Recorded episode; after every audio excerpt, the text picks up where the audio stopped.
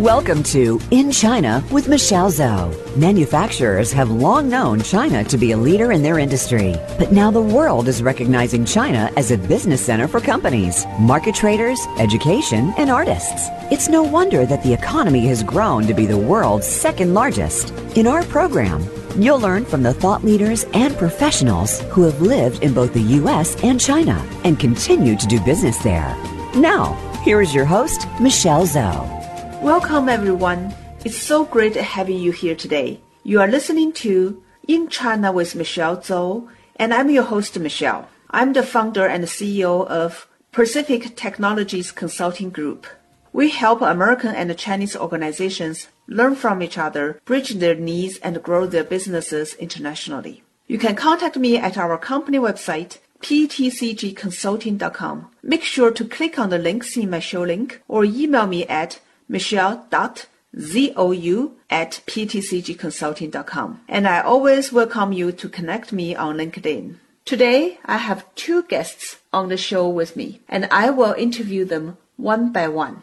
My first guest is Ava Bao. She's a very successful businesswoman who came to the US in year 2000. She came from China at that time. And uh, she started her real estate business in 2006. Today, she has already established a commercial real estate business. It's named CB Commercial Realty. And it is not just doing business in the Seattle area, but also doing business internationally. Ava is also the president of the Chinese American General Chamber of Commerce, CAGCC. Since Ava is going to take her CB Commercial Realty and the CAGCC to attend the China International Import Expo, which is going to be on November 5th to 10th in Shanghai. I would like to find out uh, from Ava why she wants to go to this expo and what her expectations are. Okay, let me first go to Ava Bao with my questions. Hey, Ava, you are the president of Chinese American General Chamber of Commerce, which we call it CAGCC. Could you please first help us understand what CAGCC is about? CAGCC is uh, an NGO and uh, it's we certified in Washington State and uh, we mainly is help Chinese company and American company to communicate to each other and uh, help each other understand each other culture and uh, the economic uh, information. we are just like a platform that uh, the business people or they can reach each other. So it's like a bridge. Yeah. Uh-huh. So you connect American business people with the Chinese business people. Yeah, and also help the both sides companies to reach the government, mm. American government and the Chinese government. So you support that? Yes. Mm-hmm how long has this uh, Chamber of Commerce exist? Uh, it's not long. It's uh, 2015 we started. Okay, it's just yeah. a couple of years ago, yeah. three years now. Yeah, yeah, yeah. Mm-hmm. And who are the major members? How many members do you have now? Oh, we have like uh, 318. 318 members. Yes. And who are those people? Oh, they have all the small business company and uh, all small business uh, people.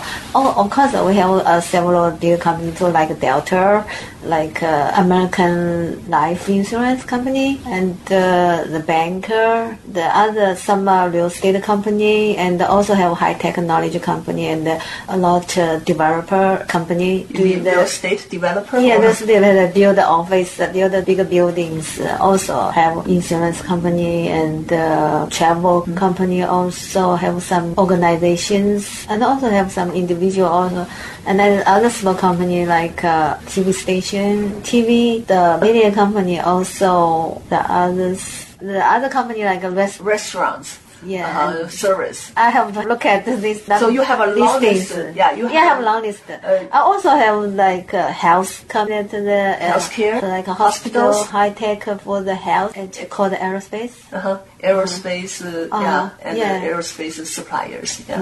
Okay. okay. So sounds like uh, there are some big companies, but the majority of the members yes. are small business owners. Yes. Uh-huh. They represent uh-huh. their companies. Mm-hmm. Mm. And yourself is a because I know you for a short term. We got to know each other, and I know you are a successful businesswoman in the commercial real estate uh, or in general in the real estate uh, industry in the Seattle area. Maybe you can also tell us a little bit about yourself. Or what besides being the president for this uh, chamber of commerce it's more like uh, spending your time and the energy on that your own business the for-profit business what it is about and how long you have been in that industry okay thank you yeah that's my main business also because of the music business successful, so I can support the and the CHCC Chamber Council, right? And I do this business uh, come more here in Seattle like uh, less than five years, but I started the 2006 in Las Vegas, and uh, when I moved here, I at the, the couple of years at the beginning I just do the residential, and then later on the residential business buyers they wanted by the commercial, so I started my commercial business. Uh, it has been going very well because here a lot of rich people come here. Chinese rich people, also Vancouver, also the other states come here. And uh, my commercial business, uh, including the hotel and the shopping center, retail, office building, and the golf course. Uh, and now I have a listing eight golf course. It's uh, 445 million and uh, if, uh, if someone can mm, sell it, also it's very good uh, commission too. One percent, you can get a 1.45 million. Right. Commission. yeah, you have eight golf courses are listing, right? Yeah, if those being sold, I don't know how long it will take, but that's big money we're talking yeah, about. It belongs to a very big company. Uh huh. Wow. So your commercial real estate business looks like uh, the major buyers are Chinese. Mm-hmm. Yes, right? Chinese yes. Chinese companies. Uh-huh. Chinese or, or Chinese companies. Uh, yes. Mm. Most of them. Mm. And sounds like you are not selling the real estate here in the Seattle area. It looks like not just in Seattle, also do whole America and also Canada, Vancouver. Also, I have some listing in China. In China, just uh, do the hotel or the my clients need to sell some the others and then I help them too.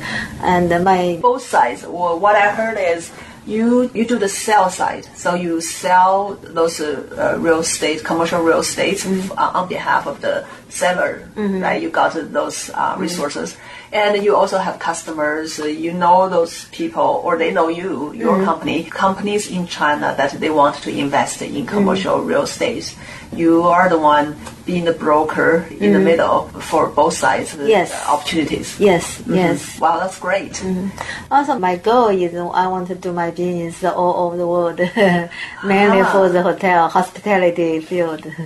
Wow, you have a big goal. So okay, your goal is someday it's worldwide uh-huh. hotel. You, you, said many hotels. Mm-hmm. So you want to be the one selling the hotels worldwide to, or you want to do it in a different way? Platform? Yeah. Sounds like. Yeah, platform also. I think is the, the online, offline the line, together. Ah. Yeah. So I have chance can travel all over the world. wow. Okay.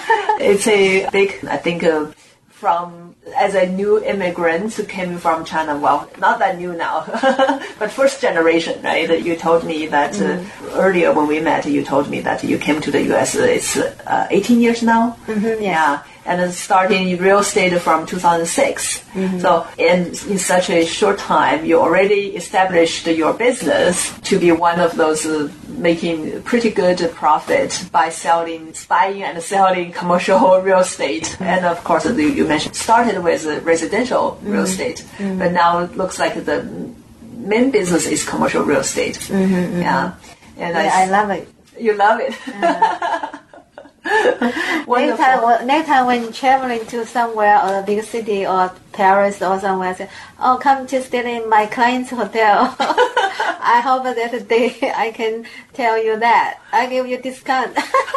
wow, I love that. I, I love that. Uh, um, yeah, I like the idea that you are mm. building the platform, so mm. it will have the online buy and sell mm. piece. Uh, mm. At least the information can be presented online mm. versus uh, just by you know calling through, uh, calling to the company and uh, mm. do this offline. Yeah. uh, that will facilitate uh, a lot more business happen in a Mm-hmm. modern way. I really like this idea. Mm, thank you. Hopefully, I can see this happen soon.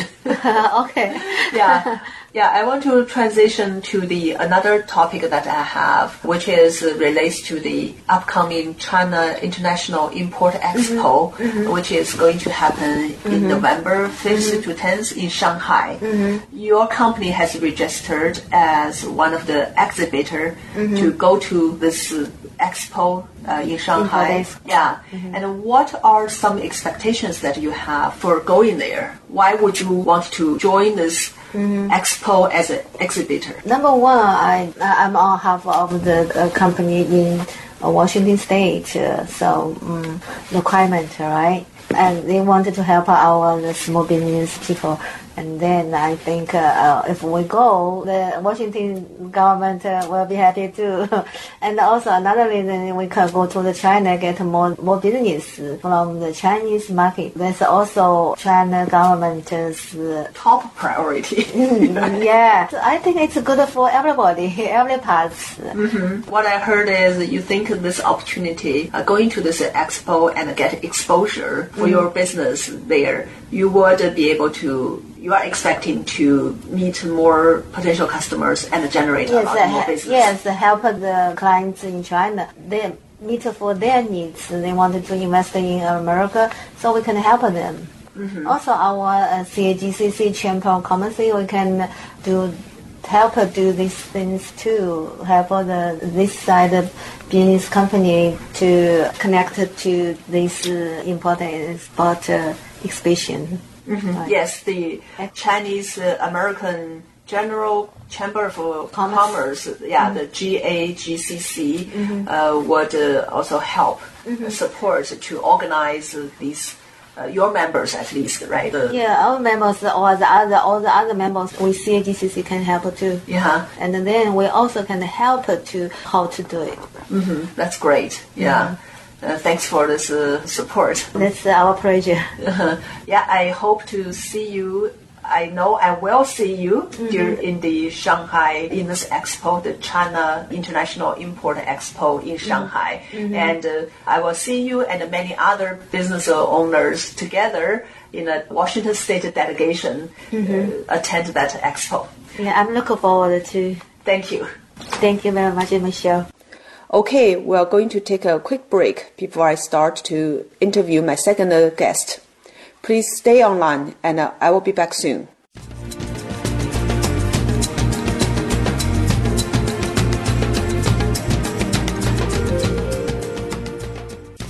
China is now the second largest economy in the world. There are hundreds of opportunities for worldwide business professionals to start looking in China.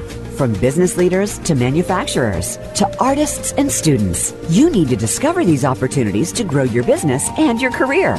Listen every week for In China with Michelle Zhou, Thursdays at 4 p.m. Pacific Time and 7 p.m. Eastern Time on the Voice America Business Channel.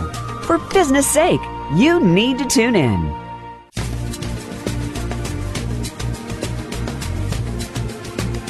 You are listening to In China with Michelle Zhou. To call into our program today, please call 1 866 472 5790. That's 1 866 472 5790. You may also send an email to info at ptcgconsulting.com. Now, back to this week's program.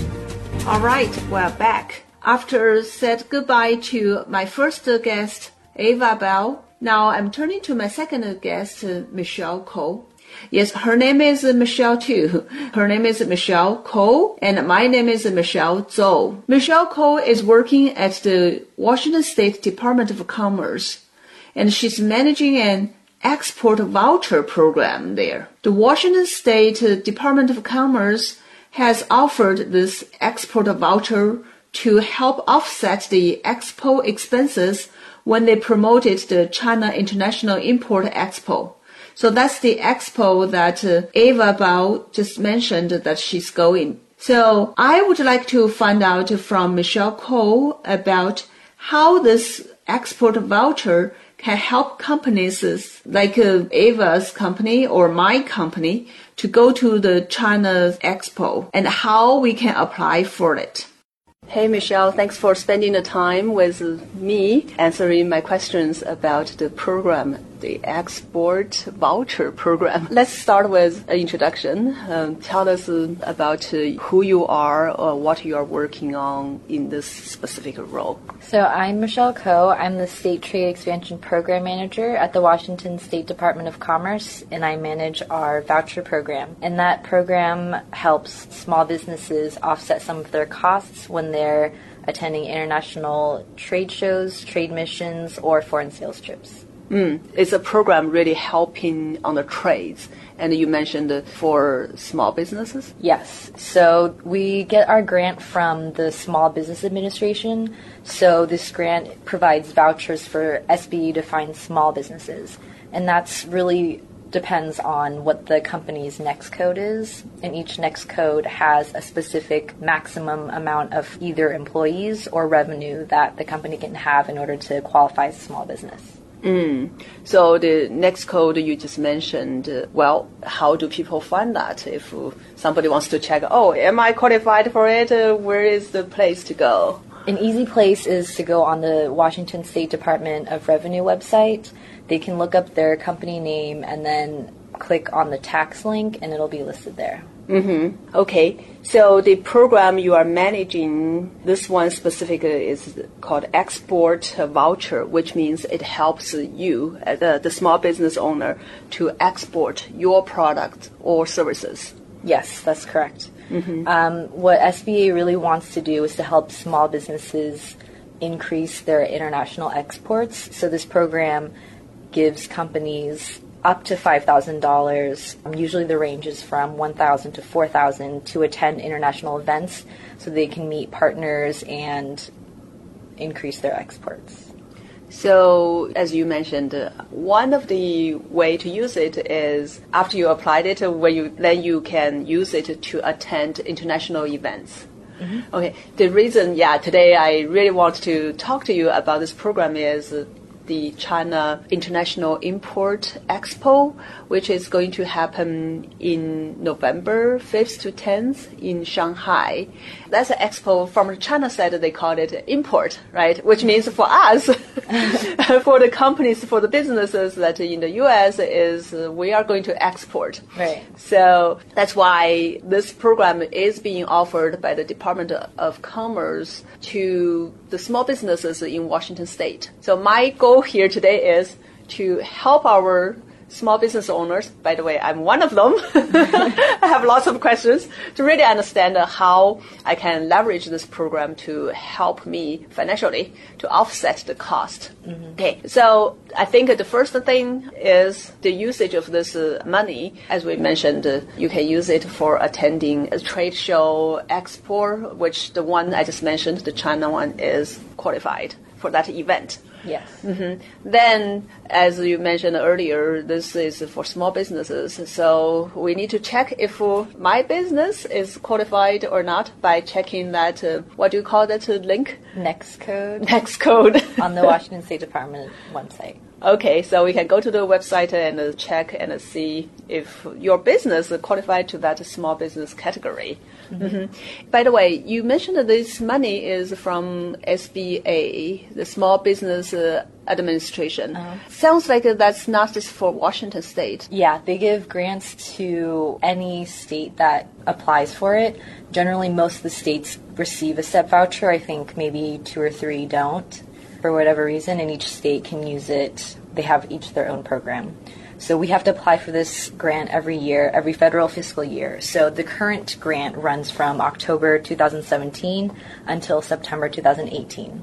Mm. So for this show, it falls into the next federal fiscal year, and we are currently working on the application, but we don't know yet if we will receive the grant for next year. Have um, you ever been turned down at the Washington State?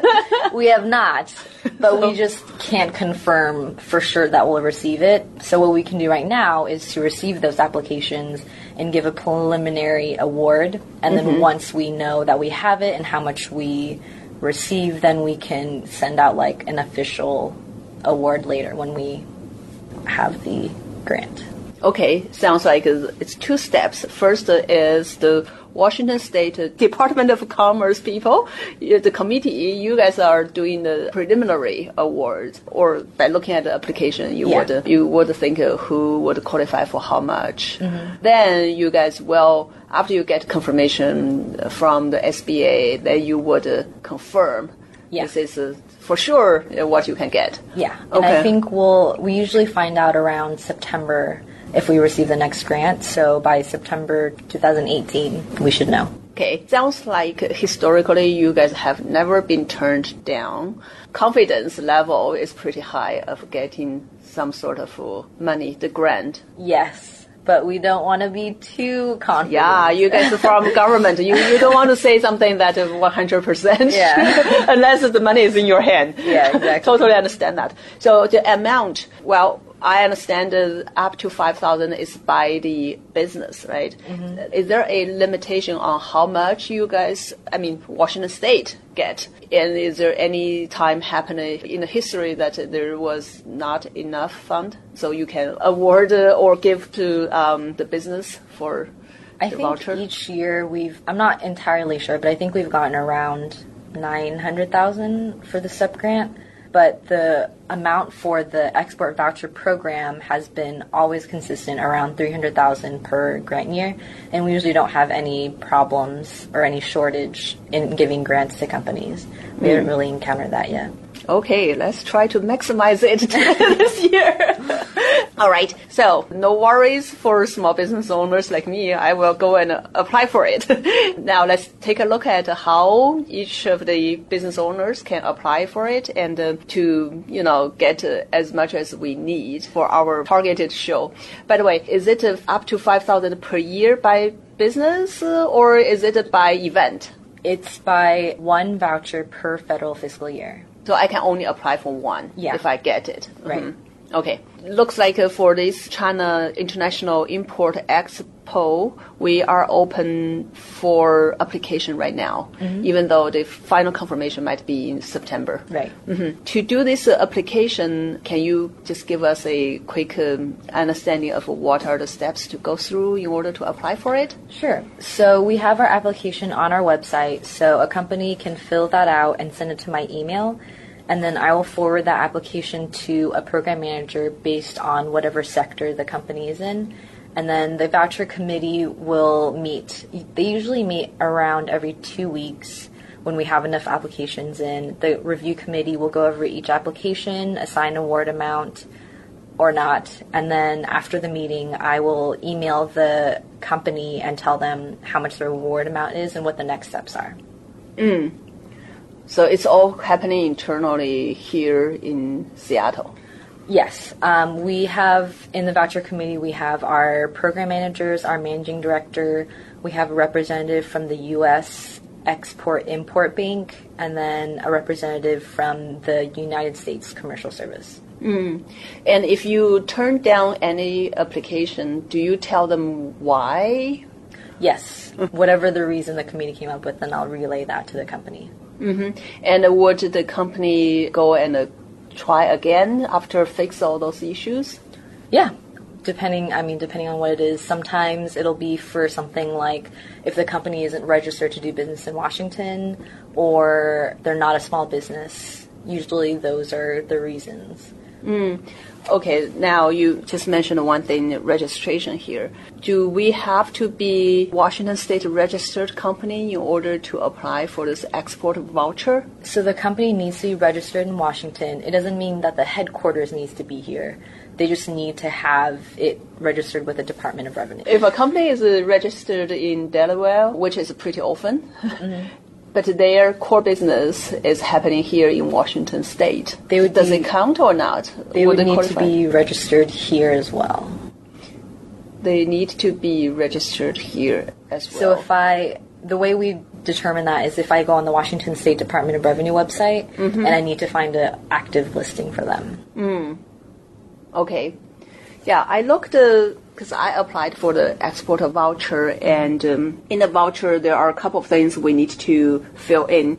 One of the information to look at if it's qualified is the company has a federal identification number tied to a Washington address. So what is this uh, federal identification number, the FIN, F-I-N? So a UBI is Hmm. what we're looking for. Oh, okay, the UBI. I do have a UBI number.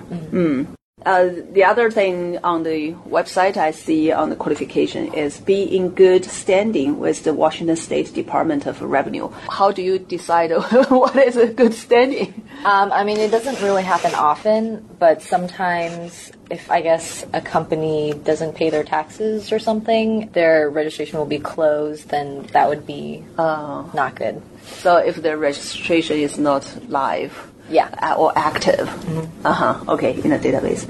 Uh, the other thing listed there is well, we talked about it has to be a, a small business as identified by that um, NAICS code. And there's one thing mentioned in the website says being in business for at least one year and operating profitably and able to demonstrate export readiness. Let me break this down. Being in business for at least one year. So the event, the voucher we're applying for is for November 2018, right? From what time to what time we need to count it as this one year? I think the start date would be when they're registered with the Washington State Department of Revenue, mm-hmm. and then the end date is when we receive the application. Which, as you mentioned, the confirmation would be after. It's very likely to be like uh, September 2018. So I guess it would be September.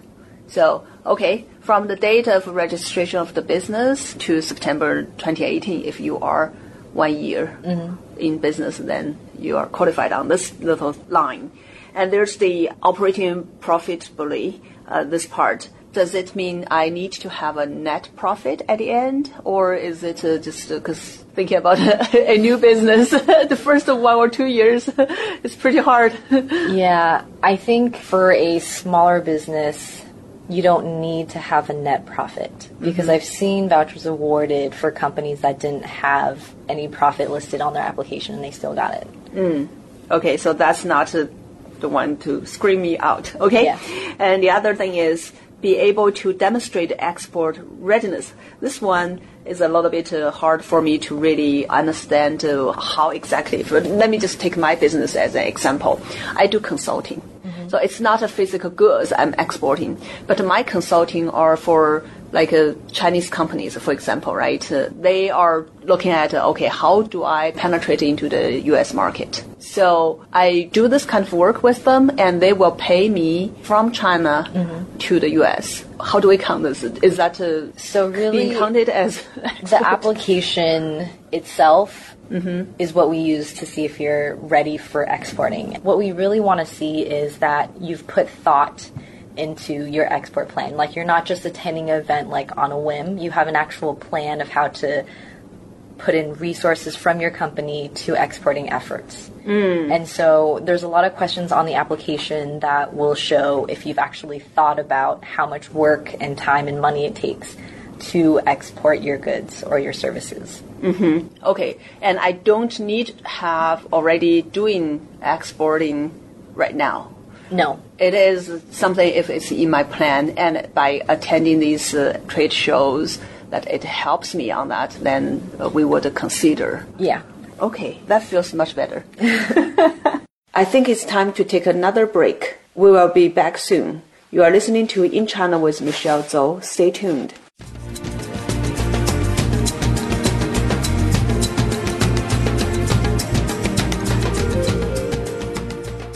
Are you interested in expanding your business to China but don't know how to start? Are you wondering how to grow your sales in the China market and win over competition? Meet Michelle Zhou and her team at Pacific Technologies Consulting Group. Our consultants are U.S. China experts and have all lived and worked in both the U.S. and China with many years' experience in market entry strategies, management, and execution. We can help you find the right partners, develop opportunities, and grow your business in China. Please visit ptcgconsulting.com today.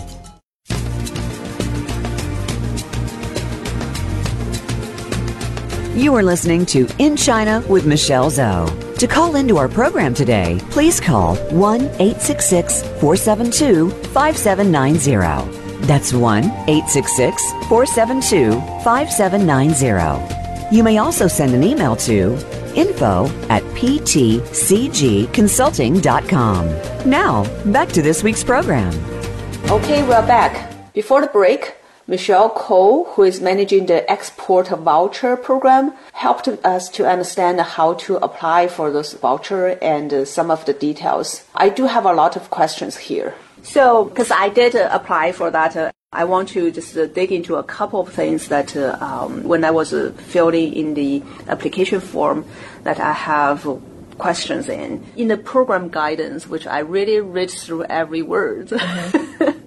there's uh, something mentioned that uh, the the applicants must be either new to export or new to market, and that is the event or activity must help them to enter a new market, which where they do not already have significant export sales. So now let me take back to the more specific scenario. If a small business in Washington, they are exporting, let's say, wine, mm-hmm. right? Our wonderful Washington State wine. Uh, they are already exporting to China today, mm-hmm. right? Yeah. And then they want to go to the expo we, we talked about in Shanghai mm-hmm. in order to develop more business. Is it are they going to be considered for this uh, export voucher? Yes. So if it's what we call market expansion, it would be a situation where you're already exporting to China, but maybe you're selling to someone in a different region or you're selling a different product, anything that helps expand your business. Okay. Oh, that totally makes sense because that's why we are going there because nobody is going there just to sitting there for five days in a booth. As a business person, definitely our time is very important, uh, not mention money, right? Yeah. Yeah, that goes to another question about the, the cost for the uh, event and how much the voucher, uh, the program can support. My understanding is up to 5,000 US dollar mm-hmm. uh, for the voucher. Then to do this event as a small business, I'm thinking immediately a couple of things I to spend money on. Uh-huh. Of course, my transportation, right? I right. my flights and hotel and uh, the booth. Of all these uh, added together, I think it's uh, almost uh, five thousand, or if not more than that. Mm-hmm. am I going to get five thousand uh, based on what I just said? And of course, there might be something else. So award amounts are dependent on a lot of different factors. So, first of all, uh, only certain expenses are eligible for reimbursement. Mm-hmm. So, the main costs that we cover are international airfare and trade show fees. That usually covers the bulk of the voucher costs. Sometimes uh, companies also use it for shipping of samples mm-hmm. or compliance testing, but mostly it's airfare and trade show fees. But, but uh, how about a hotel? Hotel is not. So we that can be used for our cash match requirement. So if we give a company, say we give a company a five thousand dollar voucher, mm-hmm. 25% of that, the company needs to show that they paid out of pocket that won't be reimbursed. Okay, so hotel can be something I'm paying out of my cash. Yes. Mm-hmm. So that's usually what hotel is used for.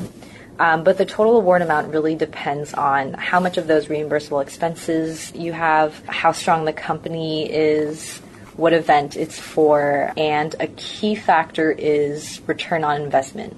So, what the committee is really looking for is how much is the company projecting their sales are going to be from attending this event, mm. and how likely does the committee feel that the company will be able to achieve those sales results? So, that's also a factor that's in consideration. Mm. Is there a percentage you guys are looking at? no, we don't have a percentage. the ROI the return on investment of the 5,000? yeah, we just discuss together and come up with how we feel. Okay. Based on the information we provided yes. on that application form. Exactly. Yeah. Do you go to the whatever the revenue or the tax uh, reporting site to check if everything is accurate? No, we just go based on what the company provides, assuming that they will give us accurate numbers. Mm-hmm. Okay, yeah, it's well looking at last year because the in the application we need to fill in the uh, revenue mm-hmm. from last year. I think that number usually is pretty accurate. Then there's another line, another number to fill in is the export revenue, right? Uh-huh. So I think sometimes that part is a little bit fuzzy. So what we're looking for in that section is so a company goes on a trade mission or a trade show and they make business connections. Any of those business connection leads to a sale that would be included in the export sales section mm-hmm. Okay, I see. or any other exports that they're doing outside of it. So it doesn't need to be limited on for this specific show. I will count what's generated from this direct uh, activity. Yeah, so it'd be just all export activity. And what if uh, a company have multiple um, subsidiaries or multiple sub-companies? um, they are maybe located in different countries. How do we count the revenue here? Um, so if a company who's applying for export voucher has associated companies, that the revenue from all of those different companies needs to be reported on the application. So what if I have multiple businesses and they are not really related to each other and I registered them separately? Let me give you a more specific example.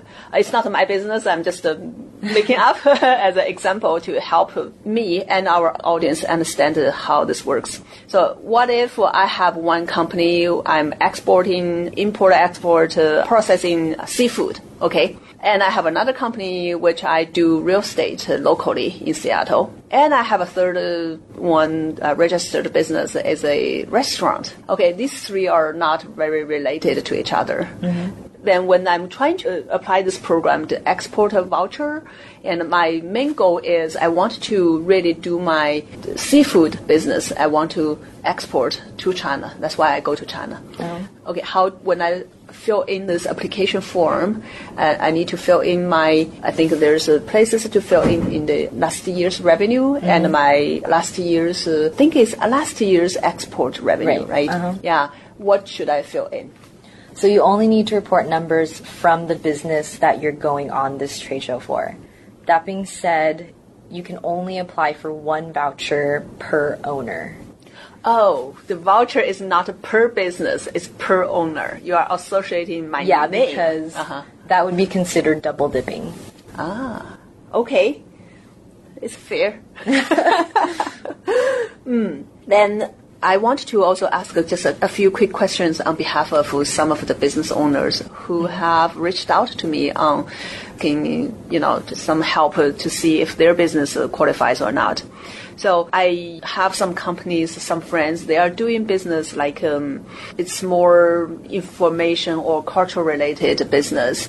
So what they're doing is they produce content, Uh, and their content uh, being consumed by the American people, but they also sell their content by some other countries. For example, China, right? In China, the media there, uh, they will buy their content and there's money transferred back and forth and there's content, uh, digital goods being transferred across the border. Do we count that export or not?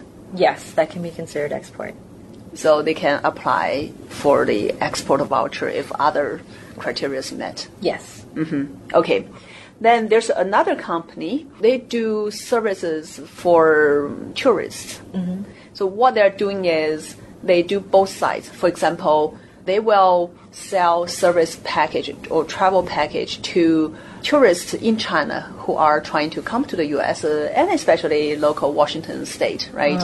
So this is the service they're providing. Do they count it as export or not? Can they apply for the voucher? Yes, I believe they can apply to the voucher as well. at least uh, there's no hurt to apply. Yeah. How much they get? then let's see. Okay. All right. That's my advice. what if a company, a service company, that their main business is to provide uh, consulting and services to help uh, students, like Chinese students, apply schools and come over to the U.S. to go to school, high school, college, or, yeah. What would we consider that uh, for the export voucher? I would encourage the company to apply. Um, I can't guarantee that they will receive a voucher or how much they would receive, but the committee will review it by a, on a case by case basis and let the company know. Okay, so I got a key message now. If you are not sure you know, most likely if you have some business internationally, then just uh, go ahead and apply. There's Yeah. nothing to lose. And for me, it's only 20 minutes when I apply for that voucher. The application is very straightforward. Uh-huh. Yeah. And then I just emailed over to Michele Ko. a really simple process, and then I wait for a couple of weeks and see if there's uh if there's any news come from you. Yeah. okay, sounds great. I just want to recap a couple of things. One is, as you mentioned, uh, every year uh, there's the deadline, or maybe not the deadline. There's the cycle that uh, Right. you guys uh, look at applications. So for the November show in China, in Shanghai, is there a deadline that uh, the small businesses must uh, submit their application? So we like to have the applications at least four weeks before the company leaves for the trip. But if they submit it earlier, then it's obviously much better. Okay, so you need a four weeks uh, turnaround time. Yeah.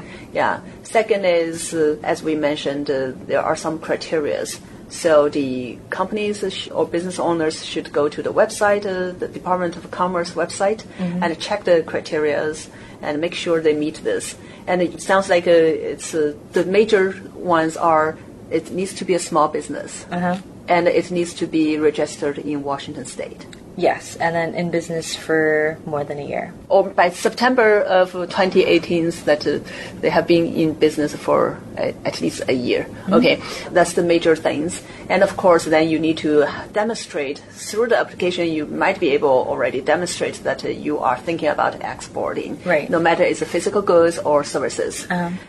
The other thing you mentioned, uh, it's a reimbursement. I really didn't get into it that much, but uh, what I heard about is there's an application you need to send first. Then there's the amount that uh, will be granted, right? But uh, you don't get the money in advance. Is that correct? That's correct. So the company will go on the trade mission or a trade show or whatever their activity is, incur those costs, and then come back from their trip, and then they'll send me the receipts. After I get all the documents that I need, then we will reimburse the company. Okay, so your own cash out for the pocket, then get it reimbursed. And the other thing you mentioned uh, is up to 75% of all the money you spend that the voucher can cover, but uh, it's not, uh, the maximum is 5,000 US dollars from the voucher. Yes. I also want to recap the what are the expenses that are more likely to be reimbursed. You mentioned the international airfare and the attending the trade show application or the booth or whatever those uh, related fees. And you also mentioned the if you export sent uh, samples, those kind of uh, are the typical expenses that being offset by the voucher. Yes. And also, if you receive any services from the U.S. Commercial Service, which is the U.S. Department of Commerce, we also cover that with the voucher. Like what kind of services? Uh, they have some programs. One of them is the Gold Key program. Um, I think essentially they help businesses make connections and set up meetings and things like that. Okay, so the Department of Commerce might be able to help uh, the companies who are going to those trade shows make connections. And that's the service being provided from here, and it can be offset Yeah. by the voucher. Okay, sounds great. Well, the key message I got a couple of times through this whole conversation is small business owners. We encourage you to apply for the export voucher, Yes. and uh, we will really consider every case carefully and let you know if you get. absolutely. All right, thank you so much for your time and uh, explaining all this with me. Thank, Thank you. And I also want to thank our audience. Thank you so much for being here with us. Today, I first talked with Ava Bao, who is a successful business owner. I talked with her about her plan of being an exhibitor to the China International Import Expo in Shanghai. Then we talked with Michele Ko to understand more about the export voucher program, which you can use to help offset the expenses to the China Expo. If you are a business owner, if you are thinking about uh, to grow your business in the China market, maybe this China International Import Expo is a good opportunity to start. You are listening to In China with Michelle Zhou, and I look forward to talking to you again next week.